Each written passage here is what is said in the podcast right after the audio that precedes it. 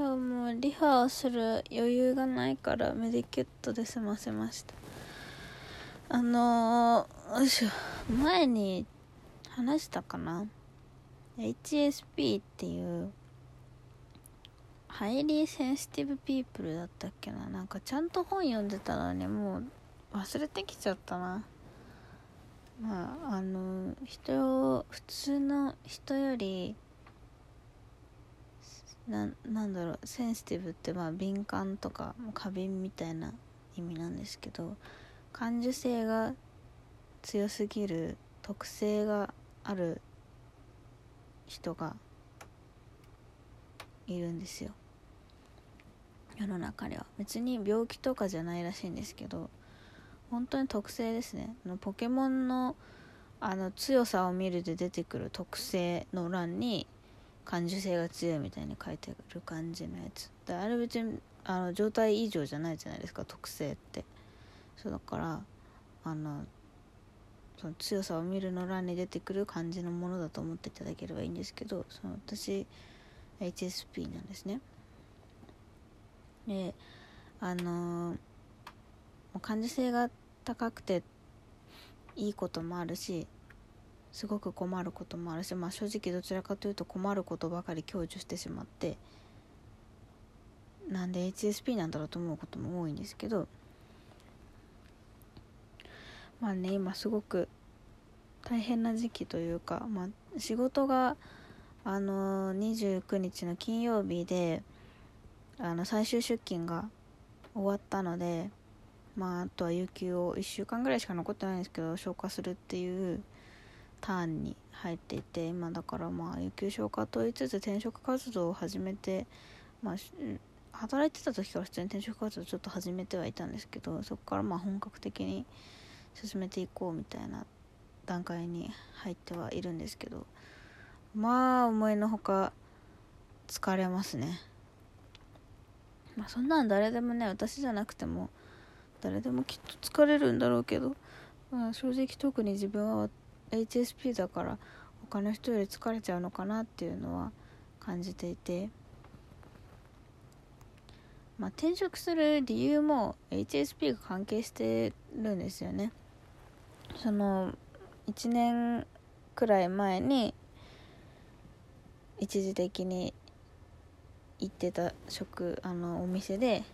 適応障害になってからまあんまりメンタルの調子が良くなかったり体調崩しやすくなったから転職しようっていうふうに思ったんですけどあのー、なんで適応障害になったかって考えた時に、まあ、後々考えてみたら、まあ、HSP が引き金にはなってたのかな。って HSP 自体は病気じゃないからそれが原因でみたいな感じにはならないんですけどその感覚過敏とか感受性が高かったり強すぎたりすると私結構人に怒られるのがすごく苦手というか結構あの普通の人だったら大して何とも思わないような次から気をつけてねぐらいのことでもかなりこう気にしてしまって頭が真っ白になってパニパニック状態ってことでもないんですけどまあ何もできなくなっちゃうぐらいこうすごく傷ついちゃうんですよね。でまああの普通の人に普通のことを言われただけでそうなることが多いんですけど普通の人でも結構うわきつって思うような人が前の職場にいたせいで、まあ、本当に仕事に行くのが大変になってしまってそのまま、まあ、病気にみたいな状態になったのでまああんまりね元気な状態ではないかなっていう感じなんですけど。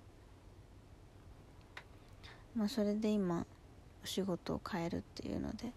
環境が変わるっていうのはねそれは誰でも大変ですよね。だってさ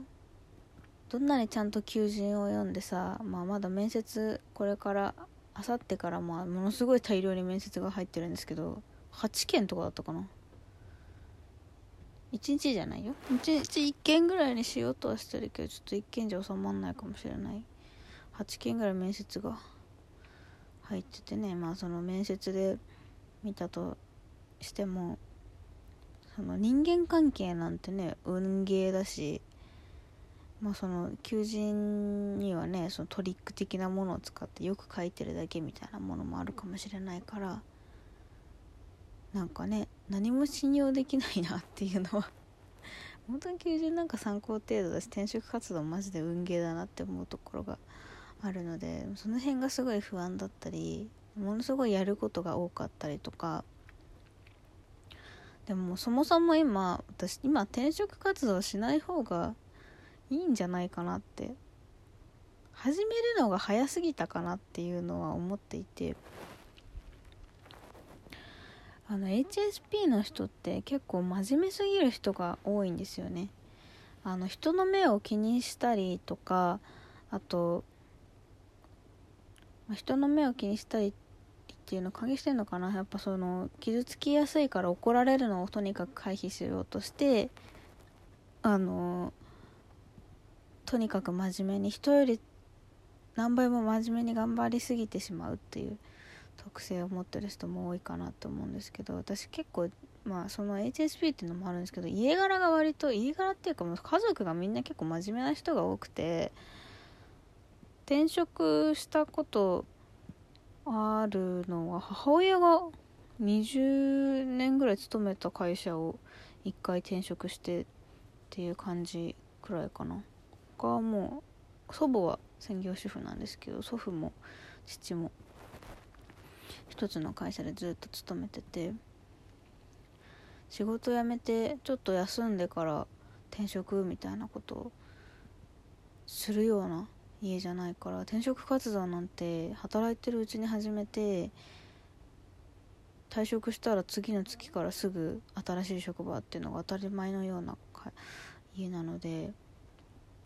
まず退職するっていうのを家族に伝えるのもすごい大変だったしで仕事辞めてから探すって言ったらもう根掘り葉掘り聞かれて本当にそれもストレスで今何やってんのとかどういう会社に行くのみたいなすごい聞かれて本当にねなんか話したくないしすごい疲れてたんですけどそういう段階でもう働かない期間を作れるような空気じゃなくてね気にしなきゃいいんだけどね。一人暮らしとかだったらな気にならないんだけど。でもなんか家族に根掘り葉掘り聞かれるのが辛すぎてもう勝手に始めてしまったんですけど。もうね病気でほとんどね病気が原因でやめるようなものだから。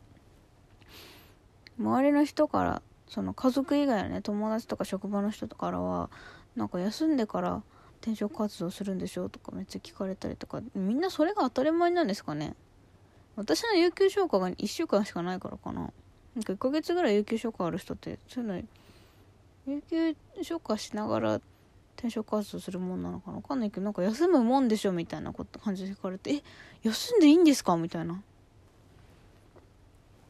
休めばよかったなっていうのは今すごい思ってるんですけど。なんかね転職エージェントの人とも契約契約っていうかねあのー、活動をお手伝いしてもらってるから今更なんか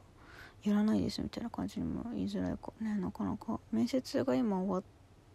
てもし全部終わって今やってるのが全部ダメだったらちょっと休もうかなと思ってるんですけど8社も受けたら1個ぐらいかすっちゃいそうだよね。もう本当にそれで今疲れてます。結構疲れると私いろんな当たり前にできるようなことがだんだんできなくなってくるんですよ。今日だからリファもできてないしなんかシャンプーもシャンプーコンディショナーちゃんと分けるとかじゃなくてなんかオールインワンのやつで今日済ませちゃったし化粧水もあのコットン使うやつじゃなくてミストのやつで済ませちゃうしなんかねだんだんそういうのができなくなっていくんですよね疲れると。適応障害の時と同じような感じになってきてすごい今心配なんですけど。大丈夫かな？就活中はこんなじゃなかったんだけど就活中もうちょっと楽しく活動できてたんですけどね。何なんですかね？まあなんか喋ると少し気持ちが明るくなるかなっていうのでただそういうラジオです。あれもおすすめなのかね。なんかツイッターでねあのストレスとか感じた時にやることリストみたいなのを作っておくといいよみたいなのがあったから私も作れましたさっき。そのなんか女の人はストレスを感じることが多いけどその分対処法をよく知ってるみたいなのがツイッターで前に流れてきたなって思い出して自分の気持ちがこうね楽しくなったり幸せになりそうなことをいっぱい本当に些細な甘いものを食べるとかアイドルの動画見るとかいっぱい寝るとか可愛いものに触れるとかそんなもんなんですけどでもリストアップしておくとね今みたいなな結構いっぱいいっぱいな時に見て少し楽になれるかなって。いうかまあ本当に私休むのが下手くそすぎて前に前に前のめりに頑張りすぎてしまうところがあるので休むっていうのを計画的に取り入れないといけないなっていうので具体的に何をすればいいかっていうのを書いたんですけどまあこれからきっと役に立ってくれると思うのでよかったらね休むのが下手くそっていう人はやってみてください。ちょっとこれからそういうメンタルの話が増えていくかもしれない。かなか友達にこれをぶつけるには重たすぎると思うのでここで処理していこうと思うのでくらいかもしれないんですけどまあがね転職ギャル頑張っていきますのでまあ頑張りたくないんだけど。